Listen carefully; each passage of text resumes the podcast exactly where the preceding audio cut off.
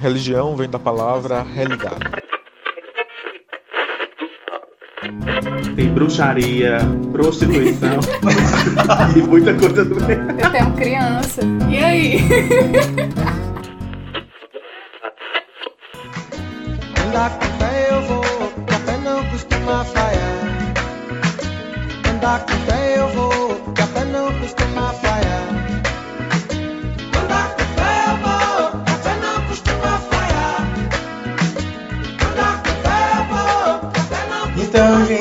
tudo bem? Eu sou o Lidomar Pomuceno, host do podcast O Hebreu. E eu sou Liz Girão, também host do podcast O Hebreu.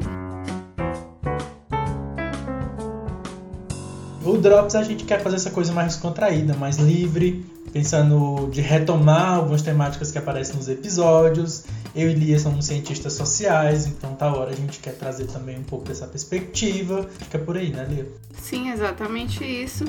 E aí no Drops é o que a gente propõe mesmo, fazer algo mais rápido, mais conciso, como somos só nós dois, né? E a gente espera muito que dê certo que vocês gostem. É isso, gente. Muito importante. A gente quer saber. Pelo amor de Deus, vocês têm que comentar lá no, no Instagram. Tem que mandar mensagem no direct. Se tu é amigo da gente, manda mensagem no WhatsApp. Não tem importância, mas a gente quer muito saber o que diabo é que tu tá achando desse negócio todo. Senão não E se não é sentido, amigo, né? manda também, porque a gente É, a gente precisa de mais amigos e de pessoas Deus. ouvir o nosso podcast. estou fazendo amigos ultimamente só pra ouvir meu podcast. É isso. É. Critério se eu aceito ou não. Já segue o hebreu, não. Ah, então não vou aceitar, não. É isso. É por aí. Então, a gente pensou que seria bacana também falar rapidamente por que, que a gente decidiu falar sobre pluralismo religioso na nossa primeira série, né, da primeira temporada. Eu, particularmente, enquanto cientista social e tal, é, durante a graduação eu me envolvi mais com a temática da antropologia da religião, fiz uma disciplina de antropologia da religião, por conta disso fiz visita a terreiro de Umbanda em aula de campo. É, o Maia, que é quem participou do episódio sobre o candomblé, é meu amigo pessoal. Então eu também fui no terreiro dele algumas vezes. Então ne- nesse contato com outras religiões, é, eu que sou cristão, católico, fui é, dessa experiência do encontro mesmo e, e- e da própria antropologia, é, desconstruindo algumas perspectivas minhas, mudando um pouco a minha visão acerca de, das coisas e tal. E eu, em conversa com a Lia, achei que seria muito bacana a gente pensar uma primeira temporada que abordasse essa pluralidade religiosa que o Brasil tem, né? Óbvio que a gente não consegue chamar todo mundo de todas as religiões, de todas as expressões de religiosidade, espiritualidade que a gente não tem no Brasil, porque é muito, é, mas a gente achou que seria legal, sobretudo, as religiões que são consideradas minoritárias, porque são marginalizadas, né? Então, pensando o hebreu como esse espaço de diálogo e desconstrução de preconceito, a gente achou que seria bacana essa primeira temporada, né? A gente falou de algumas de algumas possibilidades de, de, de preconceito religioso, né? Que a gente percebeu ao longo dos episódios e tal. A gente também no nosso primeiro episódio a gente abordou o fenômeno dos desigrejados, né? Pra muita gente isso é um palavrão, assim, não sabe nem que diabo é desigrejado Sim. mas é, é um fenômeno com esse termo muito muito mais identificado com os evangélicos, né? Que é gente que se entende enquanto evangélico, mas que não está ligada a uma instituição religiosa, né? São, são como depois em outro episódio alguém nos lembrou, são na verdade desinstitucionalizados, né? Porque no, no episódio sobre desigrejados também a gente teve um papo com o Frei Faustino, que é teólogo, e, ele, e a Eliana, que é socióloga, é, teve praticamente uma ressignificação, né? uma releitura do que, do, do que é a igreja. E uma releitura, diga-se de passagem, a partir da escritura né? e da tradição da igreja. Então, o- os desigrejados também, eles são alvos desse preconceito, né? É, os desigrejados são muito mal vistos pela, pela- pelas igrejas institucionalizadas, né? Que é alguém que se desligou do rebanho, é alguém descompromissado, é, enfim. E na verdade, é, são pessoas que, que encontraram uma outra forma de viverem, viverem a sua espiritualidade cristã por não se verem, não se identificarem, não se encontrarem dentro das instituições. As instituições têm muitos problemas, inúmeros. É, indico você ouvir esse episódio, também ouvir o episódio sobre os evangélicos, que o pastor Simões fala também. Ele toca nessa questão da igreja, enquanto instituição, ter problemas, né? Então, assim, esse episódio cabia dentro da temporada porque a gente está falando de pluralismo religioso também nesse sentido, que há outras formas de, de, ser cristão, de viver a sua espiritualidade. Então também os desigrejados sofrem preconceito e sofrem preconceito sobre tudo, né? É, de quem é cristão também, de quem é igrejado. A gente abriu esse espaço de diálogo no hebreu também pensando nisso, né? De que essas pessoas é, merecem ser, ser ouvidas e respeitadas nesse lugar que elas querem ocupar, de, de vivenciarem a sua fé de maneira desinstitucionalizada, né? Que na real as pessoas acham é legal, né? Que não é cristão, assim. Vai quer dizer que tu é cristão e tu não tá em nenhuma igreja? Vai, que, que interessante. Isso, né? é. Fica curioso. Os crentes não, fica como assim? Tu não congrega. Nossa, você não faz parte mais do corpo de Cristo, tá desviada. Então, eis o motivo de, de, de esse ser a temática da nossa primeira temporada.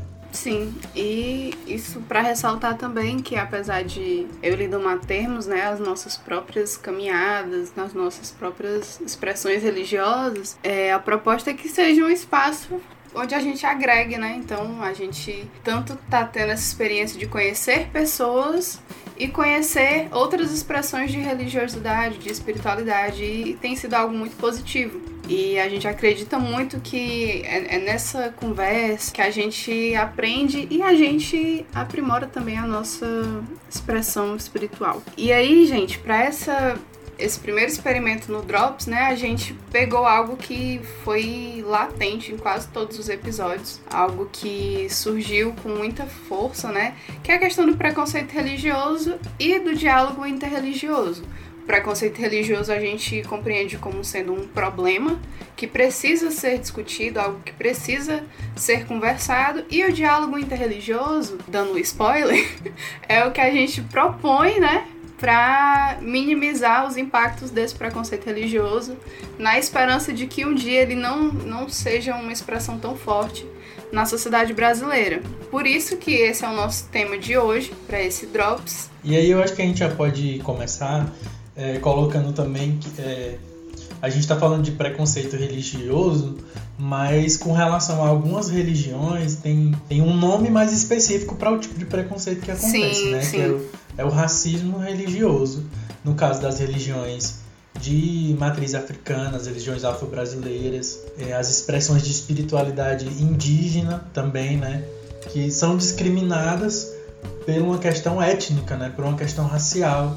Então é, é um tipo de preconceito religioso mais específico, porque está associado, está ligado também a, a, o fenômeno do racismo, né? que como a gente sabe na nossa sociedade ele é estrutural, então ele perpassa as várias camadas da sociedade e ele acaba aparecendo também nisso de como as religiões hegemônicas aqui bem representadas por mim, que sou católico e Lia que é evangélico. E bem representada é sério, né? Porque a gente é cristão de boas, galera.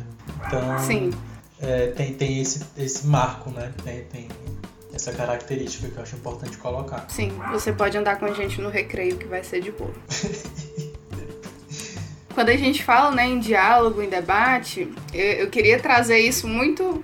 Eu queria falar isso em algum momento aqui do podcast, que a ideia que eu tinha de debate, quando eu tinha, sei lá, meus 14, 15 aninhos, e eu era uma uma jovem que se interessava por assuntos e que queria procurar na internet respostas, queria converter pessoas, para mim o debate era assim: é, tu tem a tua ideia, beleza, mas eu tenho a minha e a minha está muito bem fundamentada, então eu quero lhe convencer, eu quero refutar a sua ideia e eu quero que você se converta à minha ideia. Essa era a noção que a Lia de 14 aninhos tinha. Hoje, né, Jesus Porque trabalhou no meu é crente, coração. gente. Ela assistia muito Vejam Só. Só, só os clientes vai pegar a referência. Quando a gente fala em debate, a gente está falando mesmo de confrontar ideias, mas não no sentido de eu vou acabar com a sua ideia, eu vou destruir o que você pensa. A partir do momento que eu compreendo que quando eu converso contigo, é, isso vai me agregar, isso vai construir algo de positivo para mim, eu não tenho necessidade nenhuma de é, atacar aquilo que você pensa. Pelo contrário, nós podemos conviver tranquilamente. E eu não falo isso, ah, eu posso conviver com o Lidomar porque ele é cristão. Não, eu falo de que nós todos podemos conviver bem e aprender uns com os outros. Eu acho que estamos nessa terra, estamos convivemos com seres humanos para aprender. Eu acho que a gente compreendendo isso, gente, parece um pensamento muito simples, mas uma vez que você compreende isso na sua vida, para, ó, vamos lá, não vale bater no coleguinha por causa da religião, não vale quebrar a imagem do coleguinha, porque você não precisa fazer isso, tá? Você não tá sendo mais cristão, você não ganhou um pedacinho de terra mais no céu por fazer isso, pelo contrário, não faça. Eu acho que é isso, cara. É coisa que a gente deveria ter aprendido, sei lá, na primeira série, mas acho que a gente pulou essa fase de tipo, Sim. não pode bater Ou na escola bíblica dominical. Na esco né? É, na escola. Infelizmente, algumas escolas bíblicas, né? É, ou no meu caso, no catecismo, enfim. Mas sim, a gente fala isso porque é isso, né? É foda. É tipo, de, de fato isso era para fazer parte da nossa educação familiar, da nossa educação escolar e da nossa educação religiosa no âmbito da igreja também. Então é muito ruim que em casa é, muitas vezes a gente não tenha esse espaço de diálogo, de conhecimento de outras religiões. É, sobretudo eu acho que no nosso caso, por nós sermos cristãos, né? Tipo, eu nunca ouvia falar na minha infância de de candomblé, de umbanda, quando se falava em macumba e sempre de uma maneira muito pejorativa, né? Então, eu, criança, tinha medo, né? E de alguma forma, talvez não tivesse mais medo na, na, na, minha adolescência e juventude, mas tinha uma imagem muito. Gente, tem um rolê, eu, eu já fui por pouco mais de um mês agente comunitário de saúde lá em Chorozinho. Alô, Prefeitura de Chorozinho, eu lembro desse episódio. Tem que respeitar esse Tem que respeitar. Que eu... E eu lembro que tinha um, uma pessoa morando lá na, na, comunidade que ele era pai de santo, então é, a gente não, não, tradicionalmente não, tem, não, não, tinha terreiro lá de, de, de candomblé, de umbanda no campestre, né? Que, lá na zona rural de Chorozinho, gente, onde eu cresci. E aí quando essa pessoa foi morar lá, então de noite a gente conseguia ouvir os tambores. E aí ficava todo mundo assustado, eram os vizinhos na calçada fofocando, dizendo coisa, com medo daquilo. E aí quando eu tive que fazer uma visita, né, domiciliar enquanto a gente saúde, comunitário de saúde, eu fui com medo, assim, com não com medo, assim, foi não é medo a palavra. Eu fui desconfortável uhum. para aquele espaço, aquelas imagens, esculturas que para mim eram, eram estranhas e tal. Hoje entendendo um pouquinho mais, eu acho que era, um, era uma casa de umbanda, né? Mas é, eu tô dizendo isso para dizer, pô, porra, como é foda, né? Em casa você não tem essa educação. Na escola, eu o meu ensino fundamental inteiro não ouvi falar disso. No ensino médio também não, não tenho recordação, porque também eram outros tempos, né, gente? Eu tô velhinho já. Nem tanto, mas enfim. É, e na igreja também muito menos. Então, esses lugares de, de onde a gente é socializado e educado não abordam é, é, essa temática, né? Então isso reforça a construção desse preconceito religioso, né? Do racismo religioso. Sim, total. E é aquela coisa, a gente, a gente constrói uma imagem negativa, a gente tem medo daquilo que a gente não conhece. E eu vou ler um trecho bíblico aqui. Mas a gente erra porque a gente não, porque a gente não conhece. Então quando a gente não conhece. promessas com virgem. quando a gente, é, é, a gente se expõe ao erro, quando a gente não dá a cara tapa para conhecer, gente. E, e é aquela coisa assim muito, muito básica. Você não, você não se converte a uma religião por você buscar conhecimento sobre ela, tá? E é, é muito importante falar isso porque, é, por exemplo, eu, eu sou evangélica e eu tô aqui, né, conversando com várias pessoas. Vocês ouviram é, as nossas conversas e tal, estavam presentes de alguma forma. E eu não me converti a outra religião. Eu continuo sendo evangélica, eu continuo tendo é, a, a formação cristã que eu tenho. Isso não mudou. Mas eu permiti. Informação que... de bastidor, gente. Ela ficou balançada com a religião aí. Não vou dizer qual foi, mas. Olha aí. Rolou. rolou, rolou uma identificação, mas aí eu percebi que tinha um conflito, né? Não era nem um conflito cristão, mas era uma coisa que eu não podia. era uma coisa na outra religião que eu não podia. um limite que eu não podia extrapolar. Enfim, isso não muda, né? Você conversar com outras pessoas, você conhecer, pelo contrário. Isso é engrandecedor. Você se torna uma pessoa mais tolerante, uma pessoa que, que exala, né? Uma. Exala o perfume de Cristo, aquelas, não, mas uma pessoa que. Ai, me deu um espacinho, eu já tô pregando aqui, ó. E falar, por falar em pregar, gente, ela. É sou- é, pastora, ela. por falar em pregar, compartilhar aqui a experiência com vocês, eu já participei de uma experiência missionária. Eu passei, tipo, mais de um mês em outro lugar é, fazendo isso. O que, que aconteceu? Eu fiquei passado porque eu fui pra uma igreja, a gente tava hospedado na igreja. Tipo, eu passei mais de um mês morando nessa igreja, né? E aí o pastor, esse pastor que pastoreava essa igreja, ele é conhecido por ser bastante conservador. Ele é. Eu, eu, eu adoro esse pastor, eu gosto dele, apesar de muitas coisas. E aí eu fiquei passada quando a gente tava tendo um treinamento missionário. Gente, isso foi em 2000 e... 2010, 12, por aí. É, eu fiquei passado quando a gente tava tendo esse treinamento missionário, né? E lembrem, a cabeça dali era outra. E ele falou assim: olha, você vai pregar numa casa e você descobre que lá é um centro de umbanda, ou você descobre que, sei lá, a pessoa tem várias imagens de santos. O que, que vocês fazem?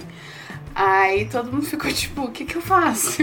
O que- que eu vou fazer nessa situação? Aí ele falou, gente, vocês não precisam fazer absolutamente nada. Se tá lá, tá lá. Você vai quebrar? Você vai dizer pra pessoa que ela tá errada? Você não vai fazer isso. Você tá indo lá pra falar de outra coisa. Se a pessoa quiser que você fale, se a pessoa não quiser, você agradeça por ela ter lhe ouvido e você vai embora. E eu fiquei tipo.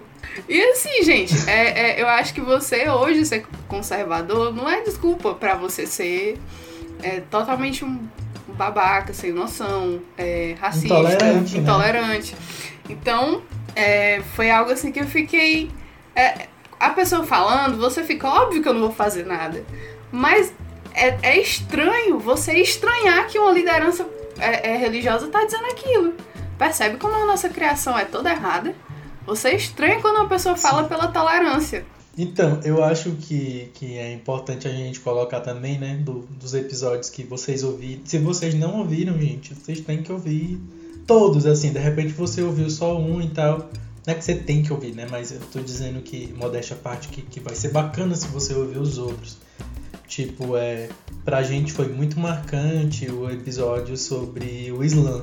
O Islã também tá dentro desse, desse espaço de uma religião que sofre preconceito religioso no Brasil, né? Por, por ser também uma religião minoritária nesse sentido, de, de não, não necessariamente numérico, né? Apesar de ser também numérico, mas não ocupar os espaços de destaque, de poder que as outras que o cristianismo ocupa nesse país.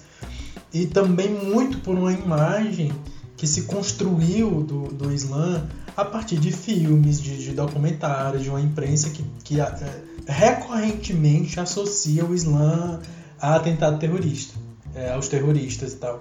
A Líbia e a Gillian, que participaram com a gente, elas colocam dessa eh, vivência delas, né, de sofrer preconceito, simplesmente por usar o hijab, né, que é aquele véu que elas usam na cabeça, é, e elas, elas sofrem preconceito por isso. Tem a gente que grita, manda voltar pro país delas, ou chama de mulher bomba, enfim. Ou situações mais sérias de relatos que a gente ouviu de, de uma moça é, do Islã que não estava conseguindo alugar um lugar para ela, estava precisando sair da, do- da casa que ela estava para alugar um outro lugar. E quando ela entrava em contato com, com o proprietário pelo WhatsApp, que ele via a foto dela de hijab, ele já não se dispunha a alugar. Então, a gente está tendo esse papo mais descontraído, para de alguma forma ser mais fácil dialogar, mas é, também dizer que é um negócio muito sério, que a galera sofre de fato você viver num país de maioria cristã, católicos e evangélicos, e você ter uma expressão de intolerância tão grande, assim. É isso, gente. Criar espaços de diálogo, né? Sim. É, pra gente encerrar, gente, é, digam pra gente aí se dá um retorno pra gente depois, se você gostou, se teve alguma coisa que a gente falou que você não entendeu direito. Tipo, isso, a gente falou rapidamente aqui sobre o conceito de minorias, né? Então continua esse papo lá no Instagram, quando a gente publicar lá, comenta lá na nossa publicação e tal, diz o que você achou, manda mensagem pra gente, mas dá esse feedback, a gente quer saber o que você achou. Mesmo que você não tenha gostado, a gente quer saber também. No mais é isso, cheiro no coração e até o nosso próximo encontro. É isso. Tchau, gente. Você acabou de ouvir mais um episódio do podcast O Hebreu. Compartilhe aí nas suas redes sociais com seus amigos e nos siga também no Instagram, que é o Hebreu. Conta pra gente o que você achou, suas críticas, sugestões, dicas. A gente tem um e-mail pra isso, que é podcastohebreu.gmail.com. A gente se encontra no próximo episódio e até lá!